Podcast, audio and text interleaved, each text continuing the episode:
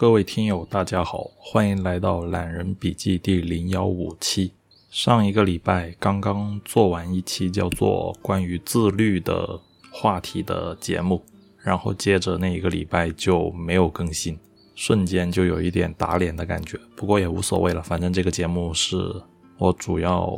做给自己作为一个记录。上一个礼拜确实是因为有一些事情，或者说。不是很想做节目，所以就暂停了一期。这个礼拜如果可以的话，可能会加更一期找补回来吧。在过去的一两个礼拜里面，我思考了一下关于阅读的几个话题，今天就作为这一期节目的主题来探讨一下。首先，什么样的阅读叫做真正的阅读？比如说，像我做懒人笔记这个博客的话，如果我的节目是像现在这样公开，所有人都可以去收听、去保存的话，那么其实以前的人说过，互联网是有所谓的记忆的，也就是说，在未来不知道什么时候，可能就会有某一期节目里面的某一句话被翻出来，作为一个证据也好，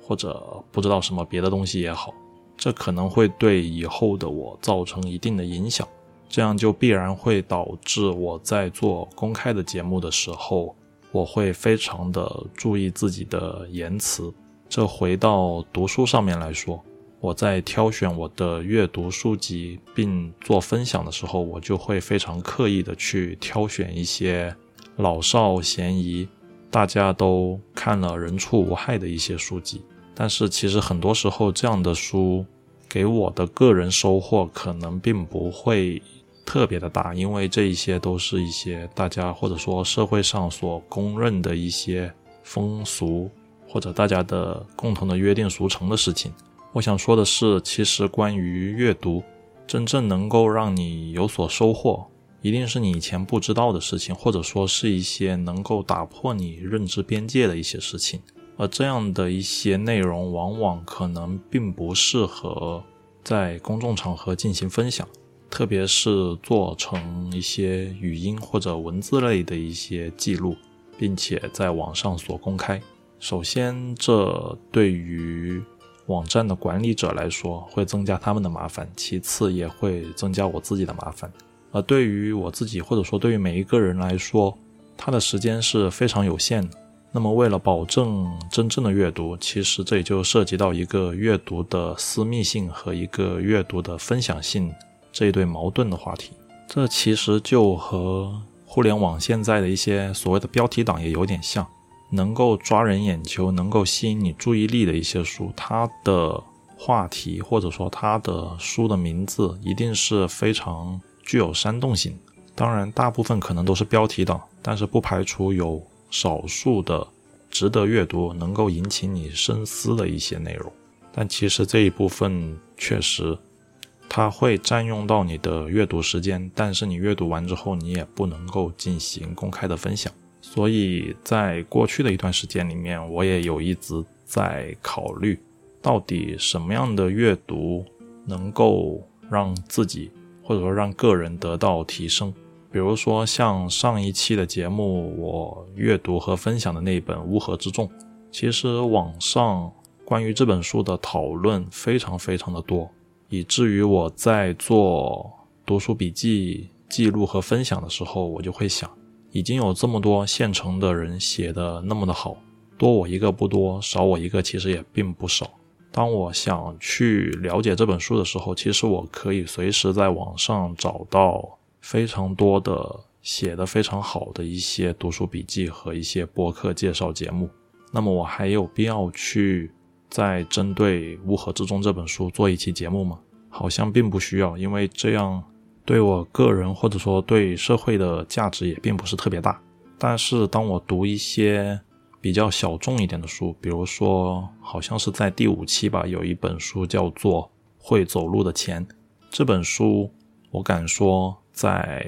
互联网上，基本上是找不到售卖的地方的。不管是一手的书，或者说二手的书，我是说，在中国大陆其实是很难找到售卖的地方。对于这样的一本书，我觉得做一个读书分享类的节目的话，那么意义就非常的大。但是因为是在中国大陆非常难买到这本书，所以我也不知道我做完那一期读书笔记之后，能不能够引起大家的共鸣。其实对我自己来说的话，我看过这本书，我把它做成一个笔记，作为个人存档是完全没有问题的。但是既然这个节目是公开的话，那么我在表达的时候，我肯定是要注意自己的表达方式和我说的一些内容。所以关于阅读的私密性和分享性这个话题，我还是会在以后时不时的继续去思考一下，如何做到一个更好的平衡。可能随着这个播客的订阅人数越来越多的话，到达了某一个一定的订阅量或者收听量，我可能就会考虑对这个博客进行一个封闭的管理，就是说不再接受新增的订阅。我觉得一个人的精力是有限的，一个播客节目也不可能无休止的去做大它的规模。这样的话会给我自己以后带来一些可能我考虑不到的麻烦，所以我觉得可能在未来某一天到达了一定的订阅量之后，我就会把这个博客转向封闭式管理。接下来关于阅读说的另一个话题就是阅读图书需要什么样的媒介？对于我自己来说，其实我是更偏向于阅读纸质书的，阅读电子书，我个人会觉得非常的没有感觉。阅读电子书的话，我们有几种方式，一种是在台式机的大显示器上阅读，另一个是在笔记本电脑上面阅读，或者说在 iPad 上面阅读，或者更小一点的话，在手机屏幕上阅读。我个人觉得的话，如果是阅读电子版的话，我肯定是会选择大的显示器，笔记本 iPad 或者手机或者 Kindle 这种，我觉得它们的屏幕太小了，阅读起来要不断的翻页，非常的麻烦。在台式机上的话，选一个二十七寸的大屏幕，可以一次看两页左右。这和翻阅纸质书的感觉还是有一点像。手机、iPad 这种干扰性太大，因为在这些媒介上面，别的干扰因素太多，阅读书的时候很难进入到一个所谓的心流的状态。而至于 Kindle，其实我很早的时候我就买了 Kindle，然后后面也换了两款。现在我用的是 Kindle Voyage，但是也已经有两三个月没有开过机了。给它充过两次电，都是因为关机状态下电池耗尽。而我自己也开了两年还是三年的那个亚马逊的 Kindle Unlimited 的会员，但是开完之后，其实我觉得意义并不大，因为很多我想阅读的书，它并没有在亚马逊上线它的电子版。又或者说，就算我开了 Kindle Unlimited 的那个会员，我去阅读一些我想阅读的电子书，依然是要付费。能够免费阅读的那一些电子书籍，其实都是一些大陆货，基本上不怎么能提起我的阅读兴趣。所以开了两三年也没有阅读几本书之后，我就把这个会员给取消掉。而且 Kindle 也是因为它的屏幕太小了，经常需要翻页，然后排版的效果也不是特别的好。所以这也导致大家都把 Kindle 作为最好的压泡面的工具。所以我现在阅读电子书的话，基本上就是在台式机的大显示器上面阅读，而且阅读的其实也并不多。在台式机的显示器上，我主要还是去看网站的新闻，因为现在有很多的新闻 App，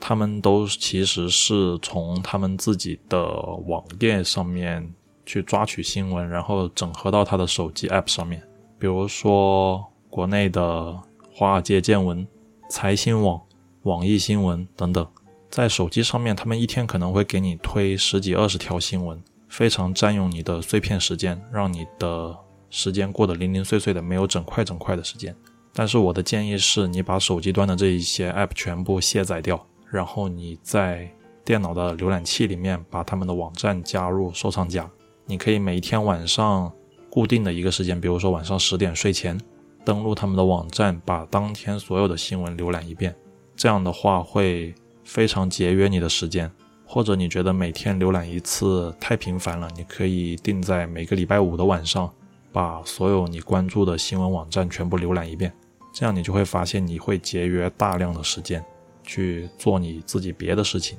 因为很多时候新闻的 App 就是为了吸引你的注意力，所以不断的在你的手机上面给你弹窗，对你进行干扰，以至于我现在在录制这一期播客节目的时候，我还要把我的手机设置免打扰模式。其实你要相信，这么多所谓的新闻，其实你少看那么几条，根本不会对你的日常生活造成任何的影响。说回阅读电子书吧，对于台式电脑还有大显示器，我还有另一个作用，就是去收听有声书。这个在国内可能比较少有人这么做，但是在美国，其实有声书是占了很大一块市场，因为美国那边大家都必须要经常的、长时间的开车，在开车的时候，你不能做其他的事情，你只能去听收音机。这个时候，有声书。他们以音频的方式进行呈现，这就有很大的市场。所以说，亚马逊在北美地区，它的电子书的销量其实也是挺火爆的。呃，对于我来说的话，我自己在开车的时候，我很少听电子书，我一般是听播客节目。但是在台式机上，我会去下载电子书籍进行阅读。而这个时候，如果这本书是英文的话，我一般还喜欢把它对应的音频版本。一般是亚马逊的 Audible，把它的音频给打开，这样的话，一边有外国人给你朗诵，一边你的眼睛看着英文版的电子书，双重刺激的话，对你的阅读帮助会更大一点，比你单纯的盯着英文盯着盯着就走神了会好一点。除此之外，其实我就很少看电子书或者说音频的书。一般当我做播客节目的时候，我想看一本书。我都会尽量的去找到它的纸质版。纸质版的一本书，当你拿在手上的时候，你会有一种很微妙的感觉。特别是当你阅读的时候，你可以随便的往前翻、往后翻、跳读、略读，看到哪一段对你有共鸣，你还可以用笔去进行标注，写上你当时的一些心得感受。而当你不读这本纸质书的时候，你把它放在书架上，你的眼睛能够看到它，这对你的心理上来说也是一种满足。这不像电子书，电子书你放在电脑里，放在 Kindle 里面，你不打开电脑，不打开 Kindle，你可能就不知道它的存在。这本书和你其实是没有什么关系的，它存在你的电脑里和存在互联网的某个网站上面其实是没有什么太大的区别。但是当你拥有一本纸质书放在书架上的话，你在自己的房间，在书房里面，你无意中在书架上扫到这本书，你就会发现。嗯，你是真正拥有这本书的，你可以随时随地的去走过去，把它拿下来进行翻阅，浏览几页，然后再把它合上放回书架上面。这和电子书的那种虚拟的感觉是完全不一样。所以说，哪怕是一些所谓的畅销书，我也会尽量的去找他们的纸质书的版本来进行阅读。大不了我阅读完之后，我再把这本畅销书在多抓鱼上面卖掉。刚刚我说到的多抓鱼其实就是一个二手书的交易平台。现在在中文媒体里面，二手书交易平台做的比较好的一个是多抓鱼，一个是孔夫子二手网。一般来说，多抓鱼上面的书会更实惠一点，一些比较好找的书可以在多抓鱼上面进行购买，价格也比较实惠，而且他们也有回收机制，比较好在阅读完之后进行书籍的处理。而有一些比较难找的书，可能就要在孔夫子网站上面去寻找。孔夫子上面一般的书，只要不是那些比较敏感类的书，它都会有。只不过是说有一些书可能比较难找，它的价格也会比较高。但是只要你想找，还是可以找到的。又或者说你想阅读一本书，直接在当当或者京东、亚马逊上面买就好了。在中国大陆买书有一个非常大的优势，就是书的价格非常便宜。我也不知道这是为什么，可能是因为大家都不怎么爱阅读。或者说书的印刷数量太大了，我也不知道是为什么，有可能就是知识产权的价格比较便宜吧。所以虽然这些年书的价格涨了不少，现在也有一些书动不动就是七八十元一本，但是其实你算上那些网站做活动，动不动就是满一百减五十，然后满两百之后再叠加一个减四十的券什么的，可能也就是你买四百块钱的书，最后算下来只需要一百六十块钱。一百六十块钱，基本上可以买一个七八本非常厚的一些正儿八经、印刷精良、装帧精美的一些书籍。我觉得这就是在中国大陆阅读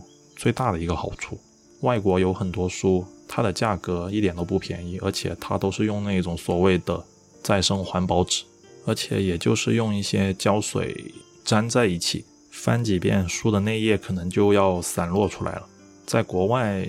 你想收藏一本书，可能一定要买它的所谓的 hard cover 的版本，也就是精装版。一般的 soft cover 可能阅读几次就不大方便保存了。而且字又小又密，开本也小，而且你以为它国外卖的书卖的贵，但其实很多书也是比较垃圾的一些书，一些所谓的快餐文化，根本没有什么收藏和阅读的必要性。但是它的价格确实也卖得很贵。好吧，说回阅读纸质书，阅读纸质书除了买书，除了自己买新书和在二手书网站上面买的话，还可以去图书馆借阅。其实现在在城市图书馆基本上。主流的书都能够借到，而且现在图书馆也开的挺多的，很多地方其实都有所谓的社区图书馆。加上现在的互联网做得越来越好，在国内的话，支付宝里面就有一个城市服务，城市服务里面有个更多，里面就有一个图书馆，其实就可以查阅你所在的城市的图书馆里面有什么样的书籍馆藏，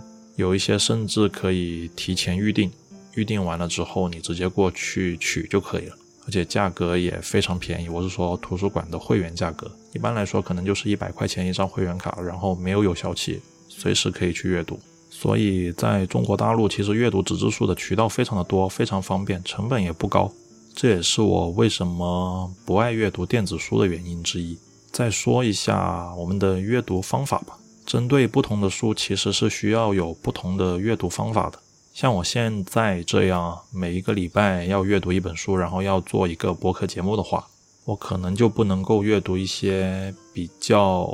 艰深的读物，因为这一个礼拜我很可能就阅读不完，而且阅读完了我也很难去做一个整理，并且输出一期节目。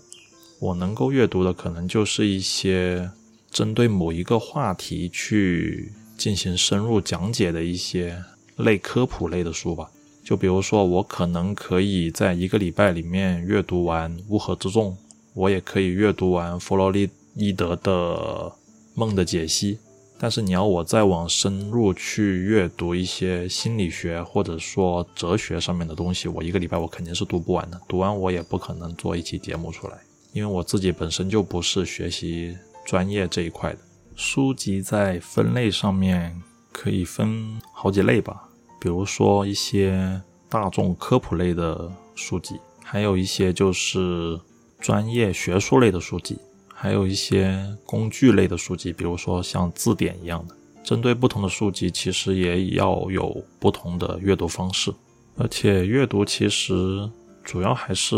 偏私密性吧。有些人经常宣称自己一个礼拜读好几本书，或者说一年读了一百本书。这种数量上的攀比其实没有什么意义。就比如说，我买一些文艺杂志之类的，这种有一些人他也会把它当做一本书，然后读完一本就说自己读完了一本书，这其实毫无意义。又或者说，针对某一个话题，你阅读了这一系列的七八本书，但是其实你也只是弄明白了针对的某一个话题这一块。这样一味的数量上的拼凑，其实意义并不大。最关键的是你在阅读的过程中，你获得了什么？这需要我们在阅读的时候不断的去进行思考和进行笔记。自从我做了这个播客节目之后，我发现我阅读完的书，好像我的印象或者说我对他们的记忆变得更深刻了一点。以前我阅读一本书，可能我阅读着阅读着我就走神了，我也就往下翻了。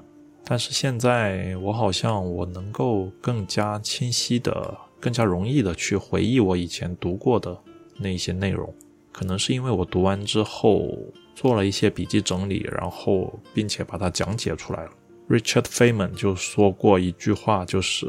他的费曼学习法里面，你首先要学习一件事情，然后你把它消化。然后用最简单的语言，三岁小孩都能听懂的语言，你把它讲解出来。如果你不能够做到这一点，说明你自己没有真正的理解你学习的东西。当你能够给一个三岁的没有任何背景的小孩去轻松的解释一件事情的时候，说明你真正的理解了这个事情的核心。再回到阅读这个事情上面来，对于一些教科类的书籍，其实我一直认为，如果你想学习一样新鲜的事情，最好的就是去找这个专业里面的教科书来阅读，因为这是专业的人他们所看的书籍，而并不是找一些社会上所谓的一些流行类的排行榜上面的书。比如说，你如果阅读乌合之众大众心理学研究，你还不如去。找一找大学本科心理学他们的教材是什么样的教材，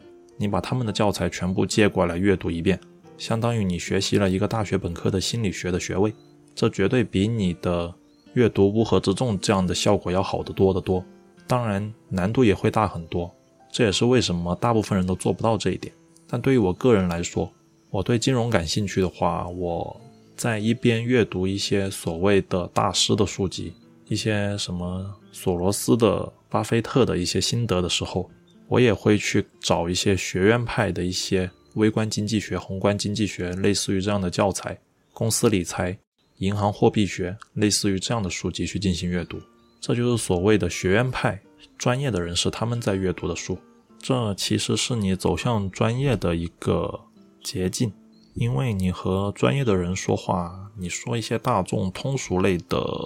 书籍可能并不是很入流，在专业的人面前就应该说专业的话。那么，为了获得这些专业的知识，你必须得去学习一些大学里面的专业教材。而这些教材，他们的阅读可不像是畅销书排行榜上面的书籍那么的简单明快，因为这些书都是一些系统的知识。而大众畅销排行榜上面的书籍，他们只是为了想要畅销。或者说，他们属于想要勾起你的购买和消费欲望的那一类商品，所以他们的语言会非常的通俗易懂。但是，其实他们只会抓取某一个学科里面最吸引眼球、最具有话题性、最能引起讨论的一个部分来进行探讨。这对于你想系统的掌握一个体系的知识来说，其实是不利的。在你没有完全的掌握一个系统的知识之前，你从这一些点去由点及面，这并不利于你掌握新的知识体系。如果你是一个专业的人，你对整个体系知识有了一个面的、有一张网的了解，你再去针对其中的某几个你所感兴趣的点去进行深入研究，那么这样你可以去阅读一些。比较专的一些书籍，或者说你可以阅读一些排行榜上面的一些书籍，作为消遣也好。但是对于我个人来说的话，我对某一个学科感兴趣，我肯定是希望把它所有的体系和理论都进行了解一遍。这个时候，你就必须得阅读一些专业的教材了。而这些专业的教材，其实应该是买纸质版放在家里常备，属于一些常读常新的书籍。某一个理论你读过之后，你知道有这么一回事儿，但是你下一次可能未必能够想得起来。这个时候你需要知道它在哪一本书里面出现过。如果有纸质书在你的书架上，你可以直接把它拿出来，翻到哪一页你就知道了。而对于电子的书籍来说的话，这一点就很难做到。所以对于一些教材类的或者说工具类的一些书籍，我一般都喜欢背着纸质版放在书架上。这就和你家里的药箱一样。你平时可能不会用到，但是当你有病需要吃药的时候，你必须有这么一些东西在家里。当然，这一些学院的教材，你要做一个体系的学习，那么你所需要购买的书肯定也会比较多。这也就要求我们找到自己真正感兴趣的领域，因为你不可能，比如说对金融感兴趣，你把它所有的体系类的书籍都收藏一遍。那明天你又对心理学、哲学感兴趣，你又把他们的所谓的专业类的书籍收集一遍，这样的话，对你家里面的空间的要求会稍微大一点。也就是说，你的书架上你要考虑能够放下这么多的书。而一个人的精力是非常有限的，你能够把一个学科体系弄明白就非常不容易了，何况是两三个？我觉得对于普通一般人来说是非常难做到的。毕竟我们还有别的日常的事情需要去处理。好了，这就是我过去的一周多对于阅读所想到的一些碎碎念也好，一些片刻的观点也好，在懒人笔记这零幺五期把它们给记录下来，并且分享出来，希望对听众们有用。感谢你的收听，我们下一期再见。我是你们的主播小黄同学。如果你对懒人笔记感兴趣，欢迎访问官方网站 lazy dot best，l a z y dot b e s t，lazy dot best。也欢迎大家把懒人笔记这个频道、这个播客节目分享给身边的朋友，让更多的人知道有这么一档节目的存在。我们下一期再见，拜拜。